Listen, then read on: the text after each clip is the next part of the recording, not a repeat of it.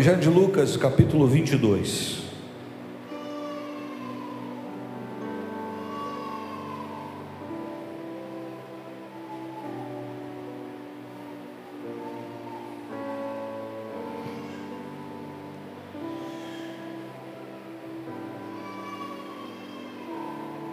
Você que achou, vai dando sinal de vida aí, um aleluia, um glória a Deus.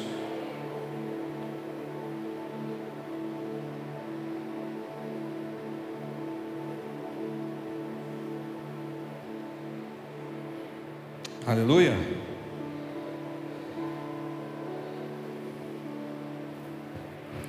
Lucas capítulo 22, versículo 36.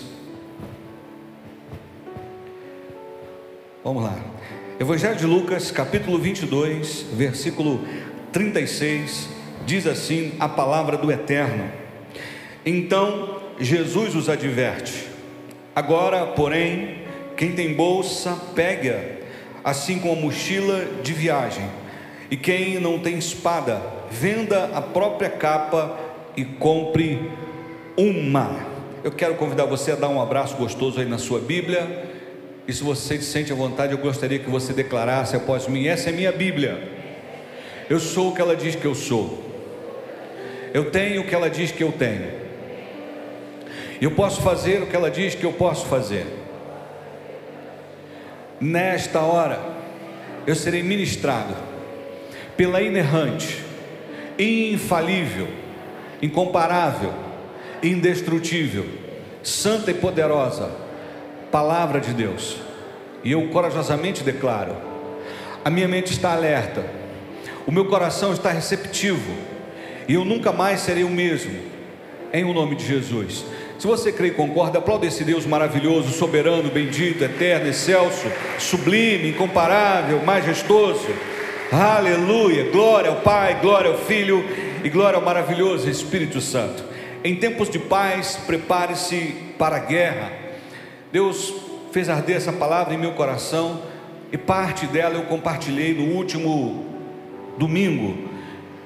Em tempos de paz, prepare-se para a guerra algumas pessoas em que eu compartilhava essa, esse texto ficaram sur, surpresas, porque nunca observaram que em algum momento Jesus mandou vender a capa e comprar uma espada, sendo Jesus o príncipe da paz, ou a personificação da paz, ou aquele que nos dá a paz. Como pode Jesus é, orientar os discípulos que gerassem recurso vendendo a sua própria capa para comprar uma espada. Eu compartilhei com os irmãos algumas verdades à luz desse texto, do contexto do versículo do capítulo 22 e o verso 36. E nesse momento eu falei sobre a, o despreparo de Pedro que se assemelha muito ao nosso despreparo. Pedro não estava percebido que na verdade ele já estava debaixo de uma guerra espiritual. Então essa é uma grande verdade. Já estamos, sim, já estamos debaixo de uma guerra espiritual. Não podemos ignorá-la. Portanto, é preciso que assim como Jesus intercedeu por Pedro, que façamos também uma oração intercessora. Jesus intercede para que Pedro não, não fosse é, cirandado por Satanás, tanto ele quanto os demais discípulos. E dentro desse contexto, eu disse aos irmãos que nós já estamos vivendo o tempo da apostasia.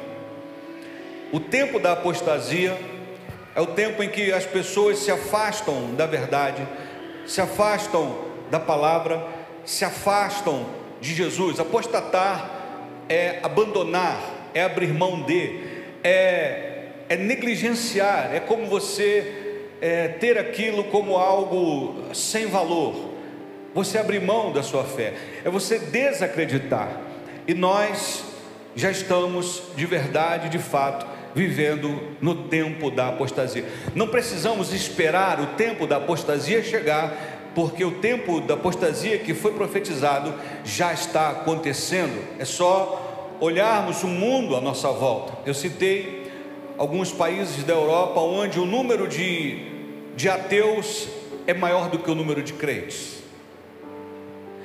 E o número de pessoas que estão abrindo mão das verdades das Escrituras e do cristianismo para viver um evangelho diluído também é muito grande. Uma é, religião onde tudo é permitido, um evangelho de facilidade, sem cruz, sem o negue-se a si mesmo. Portanto, já estamos diante de um tempo de apostasia, conforme vários versículos ah, relatam e a nossa realidade mostra. Eu disse para os irmãos também que, assim como Pedro, não somos tão crentes quanto acreditamos ser.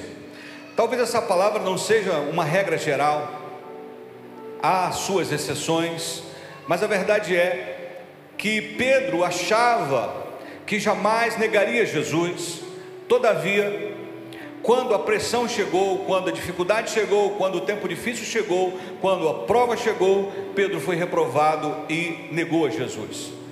Mas ele havia dito que jamais o negaria. Em outras palavras, ele disse: Eu, eu, eu vou até a morte, para alguém prender o Senhor só por cima do meu cadáver. Na verdade, é que Pedro apostatou seguindo Jesus de longe.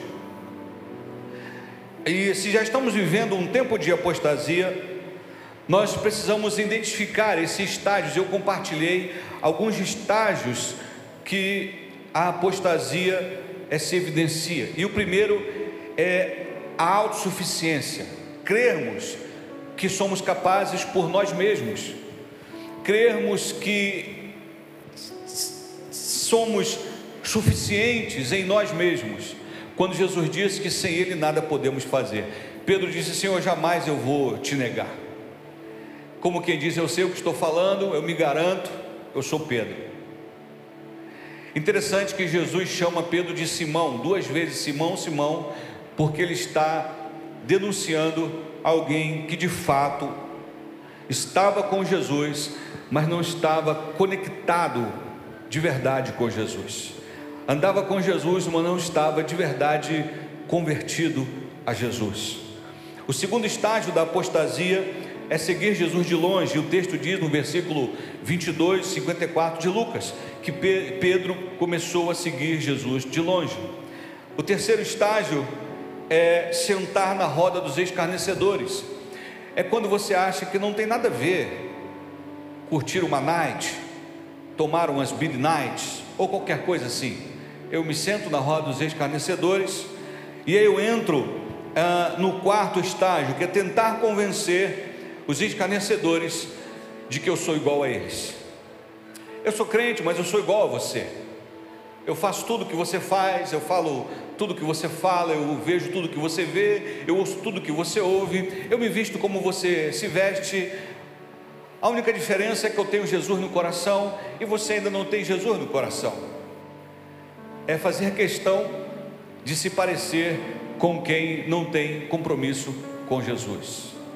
Existem pessoas que se orgulham de ouvir: oh, Nossa, você nem parece crente, como se isso fosse um elogio.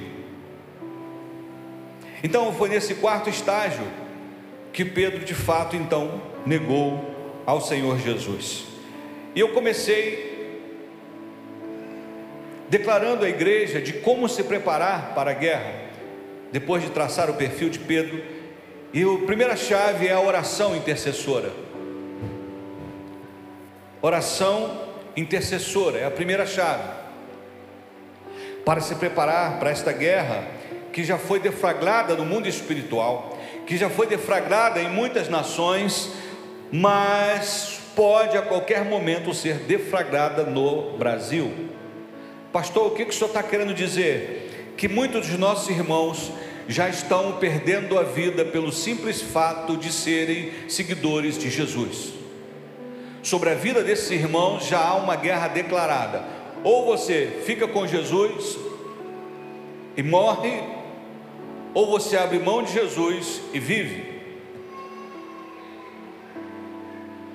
E muitos dos nossos irmãos estão literalmente perecendo porque não abrem mão de Jesus, porque já estão vivendo esse tempo de guerra deflagrada. Se estamos diante de uma guerra deflagrada, a segunda chave é a mudança de mentalidade. O que Jesus está fazendo com os discípulos é levá-los a uma transição de mentalidade, porque eu não posso participar de uma guerra que se dá no nível espiritual com uma mentalidade carnal. Eu não consigo discernir as artimanhas do maligno com uma mentalidade carnal. Eu não consigo discernir tempos e estações e a própria vontade de, do eterno com a mentalidade que não seja a mentalidade de Cristo. Quantos estão aqui? Nicodemos não entendeu nada quando Jesus disse: "Você tem que nascer de novo". E Nicodemos tinha uma mentalidade religiosa, de alguém muito instruído na Torá, porém com pouco discernimento espiritual. A terceira chave é pagar o preço pela verdade. Não apenas pagar o preço, mas ter apreço por ela, é ter disposição para buscá-la. Por quê? Porque a apostasia é gerada pelo engano. Existem pessoas que apostatam da fé por causa da desinformação.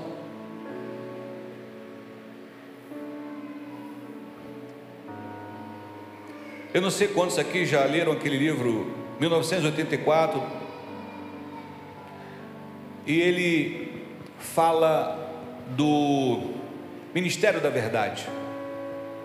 Saibam que no Brasil já estão instalando o Ministério da Verdade, onde eles vão dizer o que é verdade e o que é mentira. A proposta é em duas horas, em duas horas, derrubar qualquer coisa que eles acham que seja desinformação. Repito, o propósito é em duas horas. Você lançou uma notícia que contrariou o Estado, contrariou as autoridades. Em duas horas, essa notícia tem que cair, esse, essa publicação tem que ser tirada do ar, porque é uma desinformação. Então, só os senhores da verdade pode deixar no ar a verdade. Quantos estão entendendo? A apostasia maior, ela se dá é no seio da igreja. Quando os falsos profetas diluem o evangelho e tiram a cruz do evangelho. Tiram a centralidade da palavra e da pessoa de Jesus. Venha de qualquer jeito e permaneça do jeito que você quiser, porque o importante é incluir. A igreja de Jesus é uma igreja inclusiva. Venha de qualquer jeito, fique de qualquer jeito, tenha qualquer prática, porque na igreja de Jesus não tem homofobia, não tem misoginia, não tem xenofobia, não tem qualquer bia desses aí. Estamos aqui? Então, como resistir à apostasia? Como resistir à desinformação se eu não tiver amor e apreço pela verdade? Por isso, essa é uma chave poderosa. E aí nós entramos no texto que nós lemos, quando Jesus declarou que os discípulos tinham que levar a bolsa a mochila, espada. Então repita comigo: a bolsa, a mochila e a espada. Olha para o teu vizinho e diga: prepare-se para a guerra.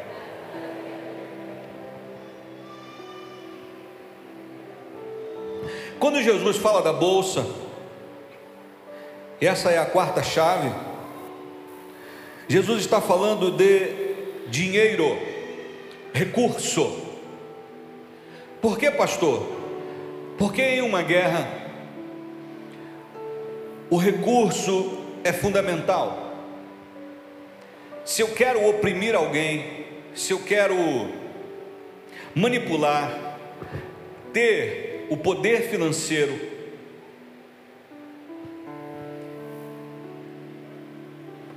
eu posso gerar um caos e levar pessoas ao desespero, que farão o que for preciso para ter algum recurso.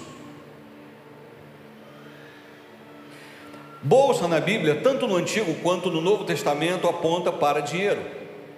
Se você olhar Gênesis 42, 25, diz que José deu ordens para encher de mantimentos suas sacas e de restituir o dinheiro de cada um em sua bolsa. Ageu 1,6 há uma advertência profética de que as pessoas estavam colocando o seu dinheiro num salário, depositando numa bolsa furada. A bolsa era uma espécie de sacola de é, pequena, aonde se depositavam o dinheiro, os recursos. Era esse tipo de sacola que Judas carregava quando ele repreende lá em João 12 Maria. Ele na verdade era aquele que tinha o controle da bolsa. Então, bolsa aponta para o dinheiro, reembolsar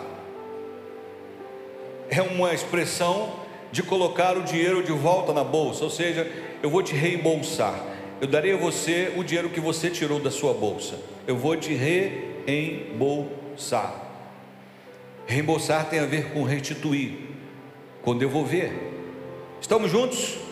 Pastor, e o que isso tem a ver com guerra? Precisamos estar preparados. E quando eu falo preparados, é pedir a Deus inteligência financeira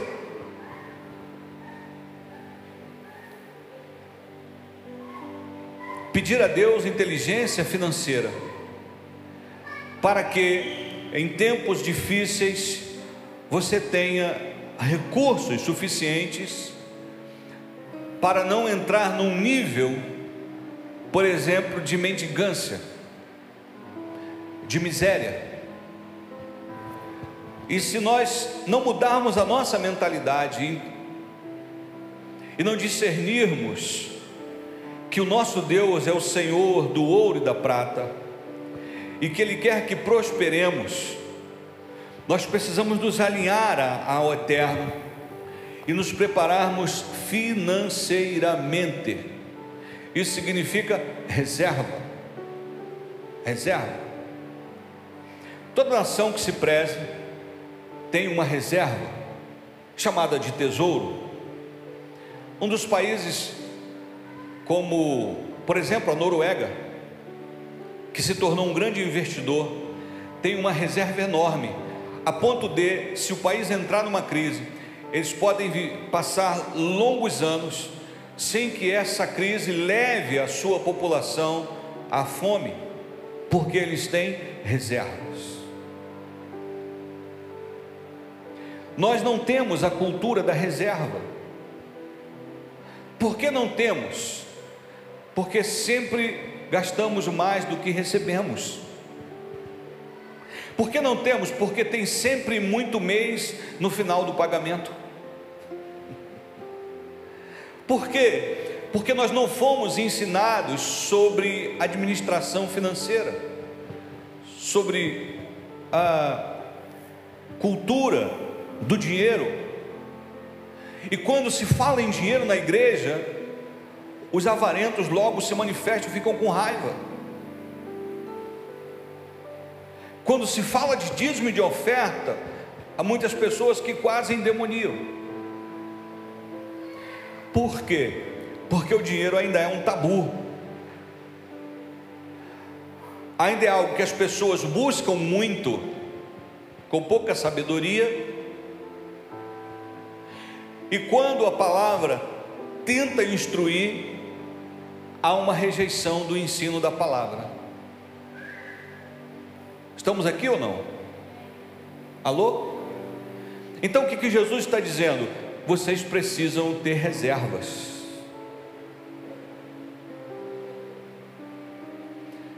Vocês precisam, além de dizimar e ofertar, é como se você dizimasse para o futuro, reservar uma porção para o futuro. Um dinheiro não é que você esteja profetizando o caos ou esperando o pior, mas era uma reserva para um infortúnio. Por exemplo, você trabalha por conta própria. Todo dia você faz o seu ganha-pão. E aí você fica doente. Não trabalhou, não ganha. E se você ficar dois meses enfermo, dois meses sem dinheiro,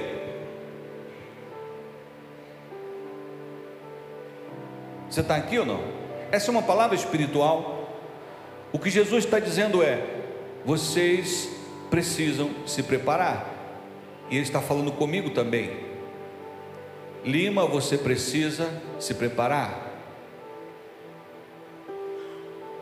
É como se o Senhor estivesse dizendo: fale para o meu povo se preparar, fale para o meu povo aprender a poupar.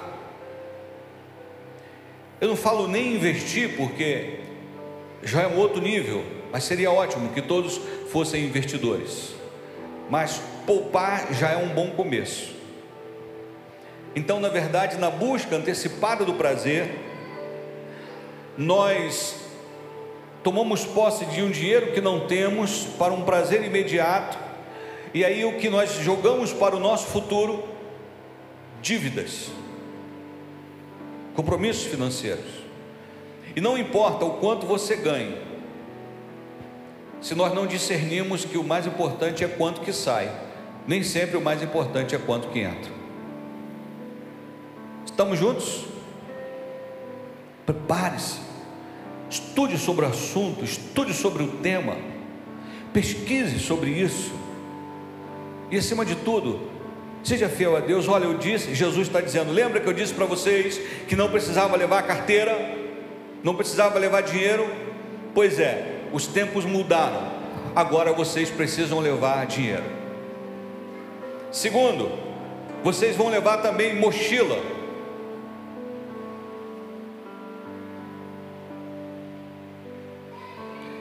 porque a mochila já era uma sacola maior, que para os militares era onde eles levavam tanto ah, armamentos quanto provisões. Quando Jesus disse em Mateus 5,41: Se alguém te forçar a andar uma milha, vai com ele duas. Na verdade é que havia uma prerrogativa para os militares romanos que eles poderiam usar qualquer pessoa para carregar a sua mochila por uma milha. Então ele está carregando a sua, a sua mochila. E aí ele está cansado. E ele viu você de bobeira. Bom, esse rapaz é fortinho. Pega aqui a minha mochila. Vem comigo uma milha. Então você era obrigado a caminhar uma milha. Isso era o protocolo. Aí Jesus está dizendo: se te obrigarem a caminhar uma milha, tira onda. Caminha duas. É essa mochila que Jesus está falando. E mochila não fala só de provisão, como também de mobilidade. Mobilidade. Uma coisa que o globalismo odeia é mobilidade. Tanto a mobilidade social, que é a capacidade de alguém sair de uma de uma esfera social, de uma classe social, ou seja, o pobre é, ascender a, a riqueza, por exemplo, quanto você se deslocar de um país para o outro. Isso ficou muito claro durante a fraudemia, ou seja, a pandemia. Durante a, a pandemia, a mobilidade mundial foi o que? cancelada. Você não vai para lá, ninguém vem para cá, os, os portos, os aeroportos estão fechados. Poderá haver um tempo que a dificuldade para você se deslocar pode ser difícil. Se você visitar países, por exemplo, como Cuba e Coreia do Norte, e agora nossa vizinha Venezuela, você, como turista, pode até entrar, mas como cidadão você tem muita dificuldade para sair. Diariamente, dezenas de cubanos tentam é, navegar com balsas feitas de, de garrafa PET para tentar chegar nos Estados Unidos, porque eles não podem sair legalmente, eles são prisioneiros da sua própria pátria. A fronteira aqui do Brasil com a Venezuela, de vez em quando, Agora eu não sei se está fechado, mas quando a coisa fica complicada, o que eles fazem? Fecham as fronteiras. Ou seja, você não pode ter mobilidade.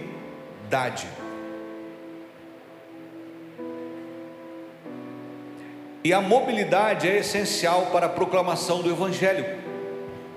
Foi um comando de Jesus esse Evangelho.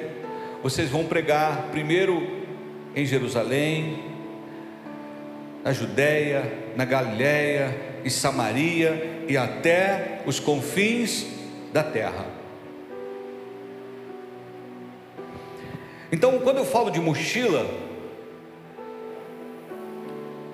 eu quero dizer que você deve pedir estratégias em Deus para que a sua mobilidade não seja comprometida.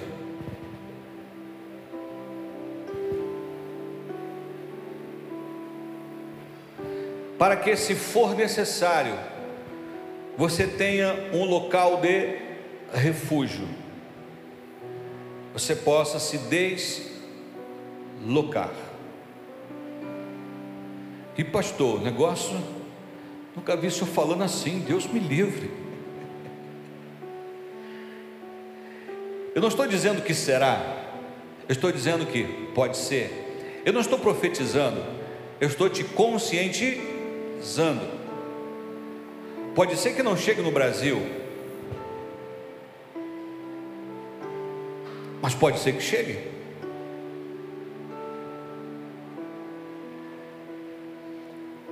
Ninguém diria, alguns anos atrás, que um dos países mais ricos aqui das Américas se tornasse um dos países mais pobres, como a Venezuela. Ninguém diria.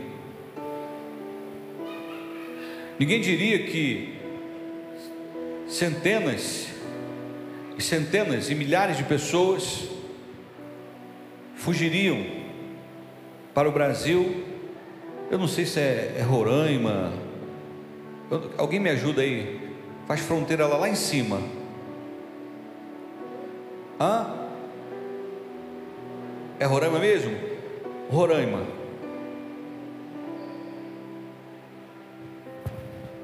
uma realidade. Centenas de milhares de pessoas fugindo da fome. E agora algumas outras já não podem mais fugir, porque é o cercear do seu direito de ir e vir. Isso faz parte de uma estratégia de guerra. Estamos aqui, então, a mochila é a capacidade de você se locomover, ter provisões para se deslocar de um espaço para o outro. Fala de guardar não só o armamento, como também mantimento e como também a sua roupa, a sua capa. Estamos aqui a outra chave que seria a sexta. A quinta chave é a mochila, a sexta chave é a espada. Jesus não, não entrou em contradição quando pediu aos discípulos para comprarem espada. É preciso discernir que um. Bom, existem coisas, eu estou falando aqui de forma limitada, porque é, tem coisas que, se eu declarar para você, vai parecer política. Mas o que Jesus estava dizendo é: compre espada, porque a espada ela representa defesa. A espada não é apenas uma arte, uma uma uma um, uma é? um instrumento de ataque mas é também um instrumento de defesa. Jesus não estava dizendo que os discípulos sairiam dali se digladiando com as outras pessoas, mas profeticamente, nós discernimos que espada que o crente usa é a palavra. Nós estamos entrando, já estamos em uma guerra onde a Bíblia que a espada tem sido violentamente atacada. O inimigo quer varrer a Bíblia do Brasil e de onde ele puder.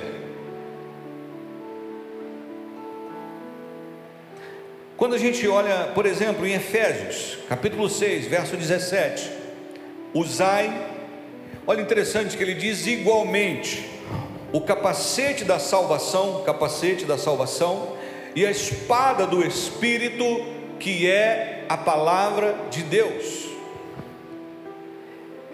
Eu não vou permanecer de pé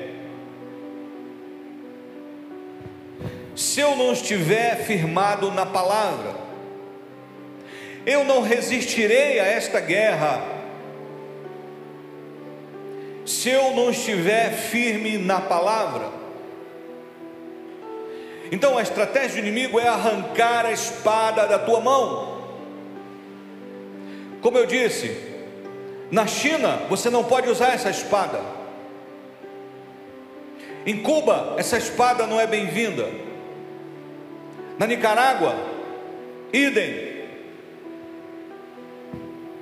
Na Coreia do Norte, nem pensar. Existem, existe contrabando de Bíblia. E os nossos irmãos têm uma fome tão grande que às vezes se reúnem em grupos e cada um rasga uma folha e memoriza aquela página toda para que eles possam se reunir e recitar partes da palavra, porque eles não podem ser flagrados com uma Bíblia, porque se eles forem flagrados com uma Bíblia, eles podem ser condenados à morte, porque o inimigo arrancou a espada das mãos dele, mas ele não pode arrancar a espada do teu coração. Por isso é que a espada tem que estar no teu coração na tua mente. Porque, irmãos, já estamos, já estamos no tempo da apostasia. Para muitos pastores, a Bíblia já não é a palavra de Deus. Eu não estou falando lá, não sei de onde, não estou falando do Brasil. Para muitos pastores, isso aqui é apenas um livro que tem uns textozinhos sagrados.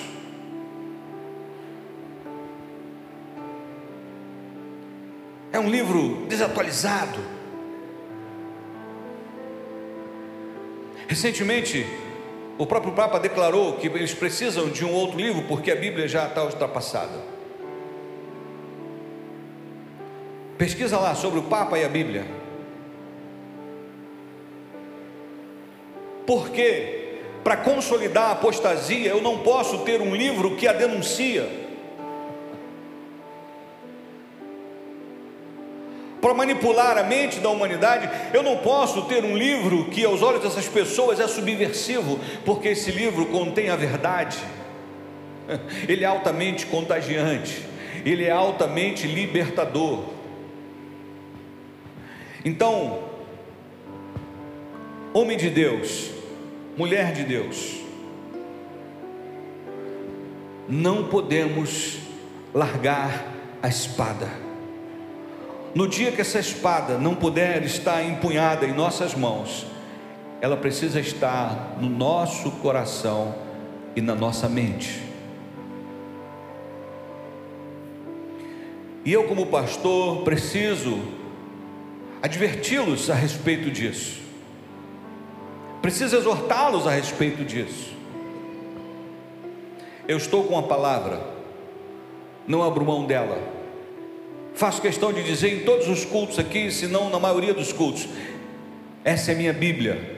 Eu sou o que ela diz que eu sou. Eu tenho o que ela diz que eu tenho. Eu posso fazer o que ela diz que eu posso fazer. Nesta hora eu serei ministrado pela inerrante, infalível, incomparável, indestrutível, santa e poderosa palavra de Deus meu coração está aberto, a minha mente está atenta, e eu jamais seria o mesmo, em o nome de Jesus. Vários investidas de Satanás para varrer a Bíblia da humanidade. Muitas foram frustradas, mas existem países que você só tem uma Bíblia clandestinamente.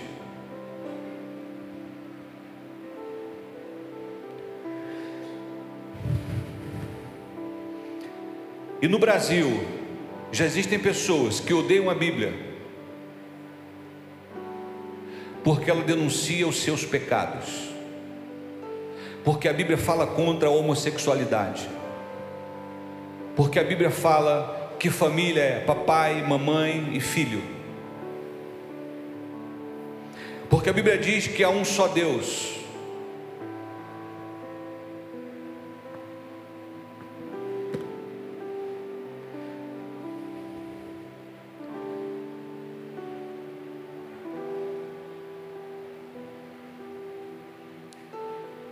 Muitos canais já foram censurados por pessoas que ousaram dizer que a Bíblia disse que o homossexualismo é pecado.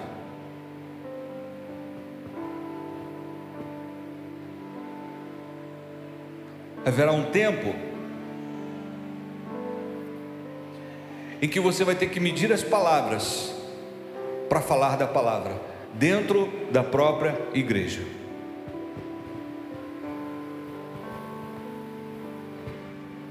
Até agora nós temos uma Constituição que nos garante a invio, inviolabilidade de culto.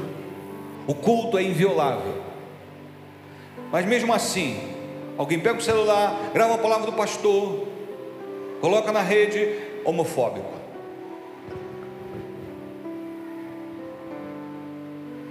Você está aqui ou não? Então, irmãos, prepare-se para essa guerra.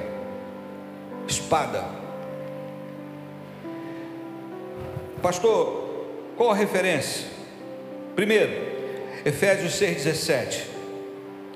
Paulo orientando agora seu filho na fé, Timóteo, capítulo 2, do 2 Timóteo 2,15. Procura isto sim, apresentar-te aprovado diante de Deus, como obreiro que não tem do que se envergonhar e que maneja corretamente a palavra da verdade.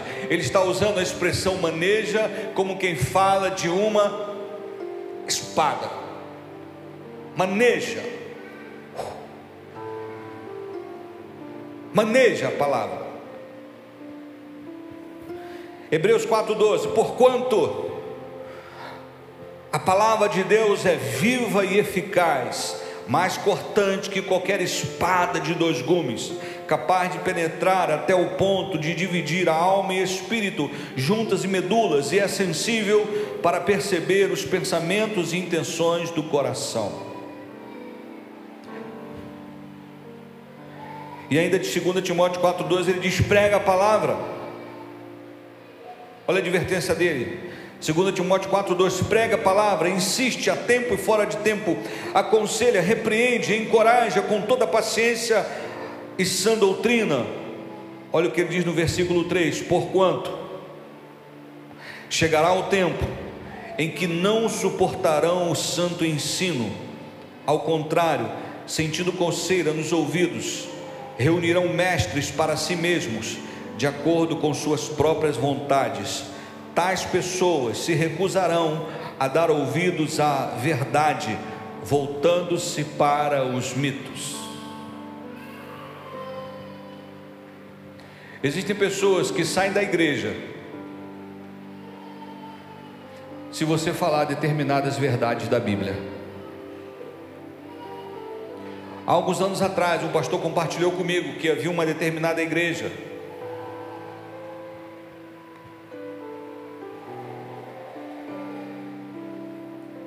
Essa igreja havia muitas pessoas de classe média alta, pessoas influentes. E os líderes chegaram para aquele pastor e disse: "Olha, pastor, aqui o salário é X, e o salário era altíssimo. Você tem carro, tem casa pastoral, tem isso, tem aquilo. Falou uma série de regalias, pastor, mas tem uma coisa: o senhor vai pregar o que a gente disser. Aqui não se fala sobre maçonaria, aqui não se fala sobre adultério, aqui não se fala e deu uma série de coisas sobre que o pastor não poderia falar.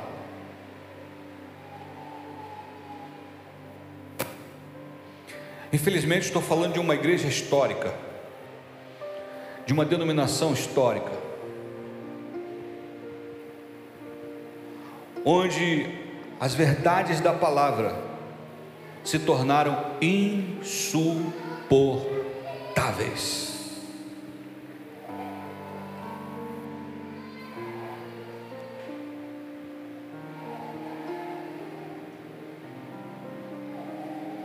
Eu não sei.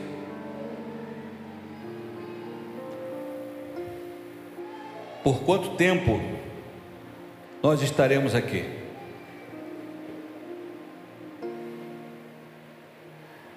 Mas no tempo que estivermos aqui, não podemos abrir mão da espada.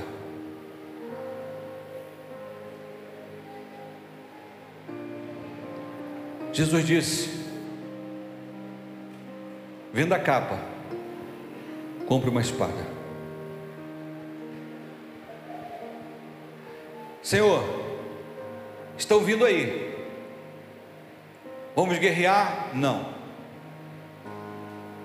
É como se Jesus estivesse dizendo: Bom, não é essa espada que eu estou falando. Porque com uma espécie de espada, Pedro cortou a orelha do servo do sumo sacerdote. E o próprio Jesus mandou Pedro guardar aquela espada e restaurou a orelha daquele homem conhecido como Malco. Não é essa espada. É essa espada.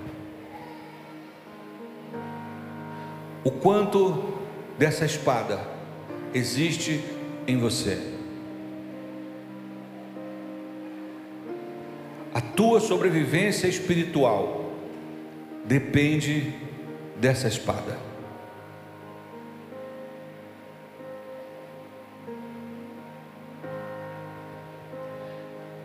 Meu período de caserna, 11 meses e algumas semanas,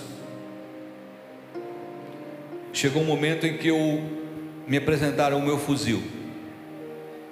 Ele tinha uma numeração. E em todo o tempo que ele estava fora da de onde ficam as armas. Eu esqueci o nome agora. Hã? É isso aí. Ele tinha que ficar comigo. Se eu fosse no banheiro, ele ia comigo. eu não podia emprestar a ninguém, eu não podia deixá-lo à mercê, porque eu poderia ser punido.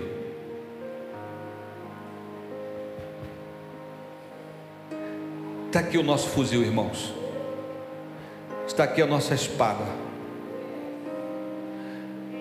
Não tenha dúvida. Daqui a alguns anos você vai dizer, Pastor Lima, lembra daquela, lembrei daquela palavra. O que estão fazendo com a Bíblia não é brincadeira. Eu conheço pessoas que debocham dessa palavra, somam dessa palavra, desdém dessa palavra. Já ouvi pessoas que odeiam essa palavra. Mas sabe o que Jesus disse? Céus e terra passarão, mas a minha palavra jamais passará. E tudo que está aqui na palavra vai se cumprir, porque essa palavra é fiel e verdadeira. E essa palavra diz que aquele que veio vai voltar. E nós precisamos estar preparados. Enquanto estivermos aqui, preparados para a guerra, como bons soldados de Cristo, que não abre mão da palavra da verdade, que maneja a palavra da verdade. Antes, estáis prontos para responder com mansidão e temor a qualquer que vos pedir a razão da vossa fé. Esse é o tempo, irmãos, mais do que nunca, nós temos uma constituição celestial. O homem pode rasgar a constituição do Brasil, pode atropelar, pode cometer injustiças, mas a constituição celestial continuará viva e aquele que prometeu, ele vai voltar.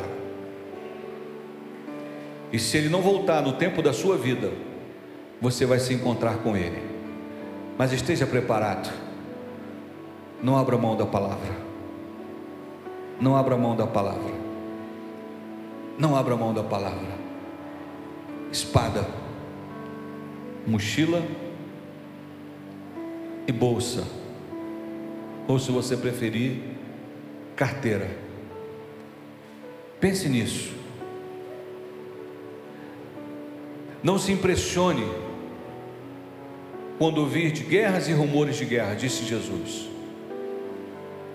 É só o começo. Tentarão arrancar você da verdade. Tentarão convencer você de que essa palavra não é verdadeira.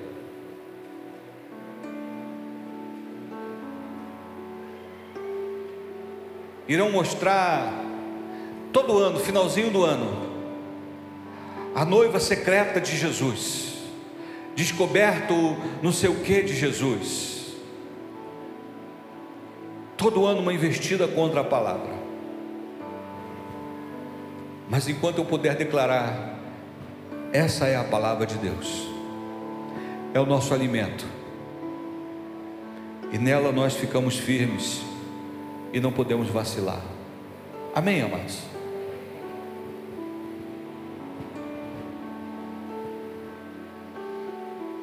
Quando o diabo tentou Jesus, nem só de pão viverá o homem, mas de toda palavra que sai da boca de Deus. Ah, então pula daqui, porque está escrito: dará ordem aos teus anjos a teu respeito, mas também está escrito: não tentarás o Senhor teu Deus. O inimigo vai distorcer a palavra para te afastar da palavra. Muitas dessas apostasias são falsas interpretações da palavra. Porque os falsos profetas, eles não virão de fora, eles sairão de dentro. Isso é falso porque saiu do verdadeiro. Estamos aqui. Quero convidar você a fechar os seus olhos. Pastor, fiquei assustado, não é para você se assustar. Porque aquele dia virá como ladrão para os filhos da treva. Mas não será assim para vocês, porque vocês estão preparados. Um dia, no abrir e piscar de olhos, nós seremos arrebatados. O nosso corpo será transformado, receberemos um corpo incorruptível. Um corpo incorruptível.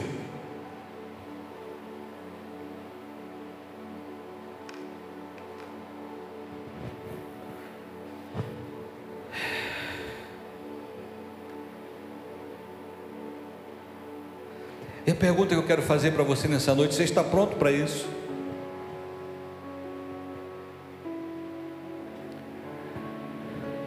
Céus e terra passarão, disse Jesus, mas a minha palavra jamais passará.